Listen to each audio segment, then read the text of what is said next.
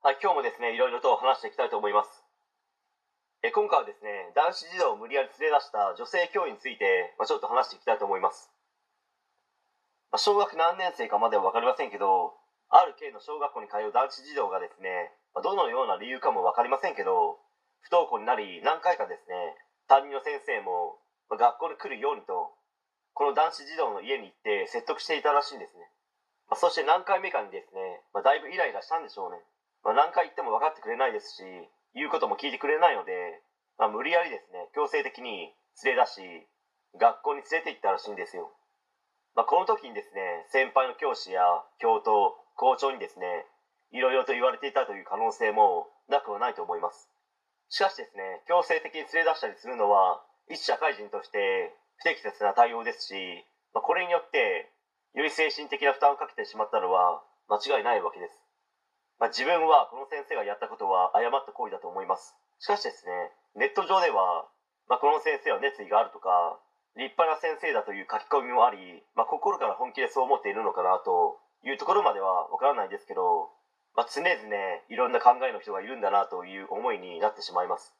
まあ、そして仮にですね、この男子児童を強制的に連れ出した場合ですね、最悪こういった展開もあり得るということをですね、話してみたいと思います。まず本当に学校に行くのが嫌すぎて、そのまま強制的に連れ出してしまうと、まあ、家から飛び出してしまい、最悪ですね、事故とか事件に巻き込まれるという可能性もあるので、まあ、怖いですし、危ないですよね。まあ、そして学校に行った場合、どんな理由で登校拒否をしていたのか分かりませんけど、まあ、基本学校が嫌だから行きたくなくて、登校拒否をするわけじゃないですか。まあ、そして、嫌いな学校に入った瞬間にですね、